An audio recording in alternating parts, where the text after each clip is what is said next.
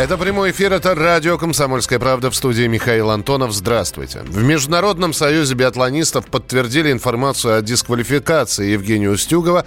Спортсмен отстранен от соревнований на два года из-за нарушений антидопинговых правил. Кроме того, он будет лишен золота Олимпиады в Сочи. Без этой награды у сборной России по итогам игр 2014 года остается 10 золотых медалей. И наша сборная опускается на третью строчку, а на первые два места выходят Норвегия и Канада. В РУСАДА уже заявили, что получили информацию по дисквалификации чемпиона Олимпиады 2014 года в Сочи. Однако в обстоятельствах еще нужно разобраться, сказал в интервью радио «Комсомольская правда» глава РУСАДА Юрий Ганус. Основания есть для беспокойства и поднять эту тему. Но вот именно в деталях я пока сейчас не готов с вами говорить. Мы должны с уважением относиться, во-первых, и к спортсменам, и тем более к федерациям тоже. Мы должны понять, как, что, чего. Это очень тонкая материя. Ранее мать спортсмена Ольга Устюгова опровергла сообщение, что ее сын признан виновным в употреблении допинга и лишен олимпийской медали. Решения суда еще не было, сообщила она. Разбирательство в отношении Евгения Всемирное антидопинговое агентство запустило в 2018 году. Организация расследовала возможные нарушения Устюговым на играх в Ванкувере в 2010 году и в Сочи в 2014. Но есть еще небольшая надежда, что Евгения Устюгова оправдает спортивный арбитражный суд. Напомню, что в результате доклада Макларена у России уже отбирали медали и общую победу, но потом через суд удалось вернуть большую часть наград и первую строчку в медальном зачете. Насколько это реально? Сейчас поговорим об этом со спортивным обозревателем «Комсомольской правды» Андреем Вдовиным. Андрей, здравствуй. Добрый день. А сколько времени есть на апелляцию и нужно ли ковать железо пока горячо или нужно, можно не торопясь собрать все факты, документы?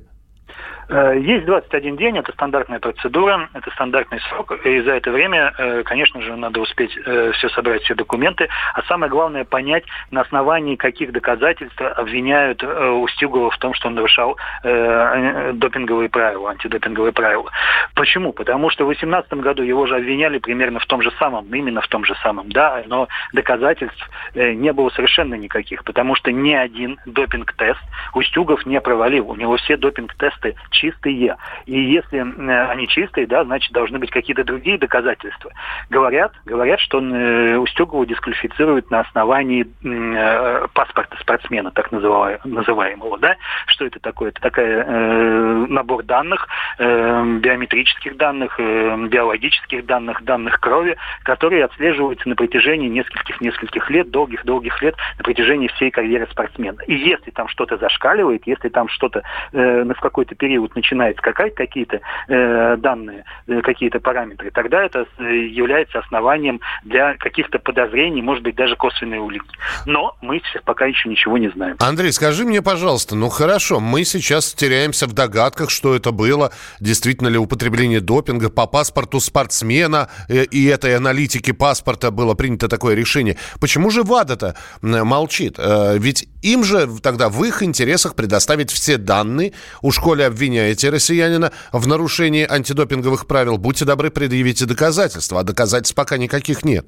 Насколько я понимаю в данную ситуацию, да, сейчас обвиняют в допинговых правилах не само ВАДА, а Международный э, союз биатлонистов, Международная федерация биатлона, так называемая, да, и э, именно от них идет и решение о дисквалификации, и э, решение о наказании. Да, так что мы прежде всего должны дождаться от Международного союза э, биатлонистов полную мотивиров... полное решение, да, полную вот эту вот мотивировку своего решения. Там ведь Тогда... еще и вторая фамилия фигурирует, Светлана Слепцова, которую дисквалифицировали тоже на два года, фактически по, по той же статье, если так можно говорить. Все результаты Светланы с марта 2013 года по, по конец сезона 2014 аннулированы. А там какие шансы? Э, там, я так подозреваю, что это тоже самая история, да, идут они в связке вместе, да, но, э, честно говоря, если Слепцова это такой частный вариант, да, это, конечно, э, надо бороться за спортсмена и отстаивать его имя, да, то все-таки с Устюговым у нас получается дело государственной важности, да, потому что это медаль решающая. Если эту медаль от нас снимают, да, то значит у нас нет победы в Сочи 2014.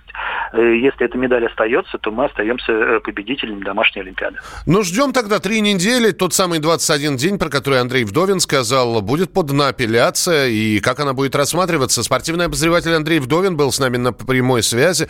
Я же напомню, что спортивный арбитражный суд в ближайшее время готовится делать, э, готовится слушать дело ВАДА против России. Там э, в этом деле Всемирное антидопинговое агентство требует отстранить нашу страну от участия в Олимпийских играх и других крупных турнирах под своим флагом на 4 года. 31 год назад Советский Союз вывел из Афганистана последние войска. Советские солдаты противостояли продвижению международного терроризма и энергобизнеса к границам, тогда еще нашей общей страны. Воинский контингент из Советского Союза был введен в Афганистан в декабре 1979 года после неоднократных просьб афганского правительства о помощи в борьбе с маджахедами, то есть оппозиционными группировками. И эта война, этот Конфликты противостояния длились 10 лет. 15 февраля стало днем памяти и скорби обо всех погибших воинах-интернационалистах. По последним данным, потери советской армии в Афганистане составили около 15 тысяч человек. Вот как об этой войне вспоминает обозреватель «Комсомольской правды» Виктор Баранец. Это был трагический урок для того, не побоюсь сказать, партийного безумия, которое, не просчитав все последствия ввода наших войск в Афганистан, подвергло советскую армию, ее 140-тысячный контингент, жесточайшему испытанию. Это нам очень серьезный урок, что перед тем, как принимать решение о вводе войск за пределы страны, надо тщательнейшим образом просчитать все возможные последствия. Меня часто спрашивают, а мы могли победить гигантскую группировку душманов в Афганистане? Когда-то я задал этот вопрос бывшему министру обороны России Павлу Грачева, и он сказал, мы бы никогда не победили душманов, потому что на их стороне воевало полмира. И это действительно так. Я поздравляю всех воинов-афганцев, коим в свое время и был тоже, с которыми находился в одном строю. Дорогие друзья, страна помнит ваш подвиг, страна помнит о том, что ваша совесть была чиста, когда вы уходили за Черную речку. И когда 15 февраля 1989 года вы возвращались домой. Вы не бежали, вы выходили с незачехленными знаменами. И народ будет всегда благосклонно оценивать вашу миссию. 31-ю годовщину полного вывода советских войск из Афганистана по всей стране отмечают одинаково. В большинстве случаев местные администрации организуют различные улицы, уличные акции возле мемориалов, в том числе около памятников воинам-интернационалистам. Самые осведомленные эксперты, самые глубокие инсайды, самые точные прогнозы. Точные прогнозы. Знаем все лучше всех. Ведущие неудержимый Мардан и прекрасная Надана Фридрихсон. Первая радиогостинная «Вечерний диван» на радио «Комсомольская правда». Два часа горячего эфира ежедневно по будням в 6 вечера по Москве.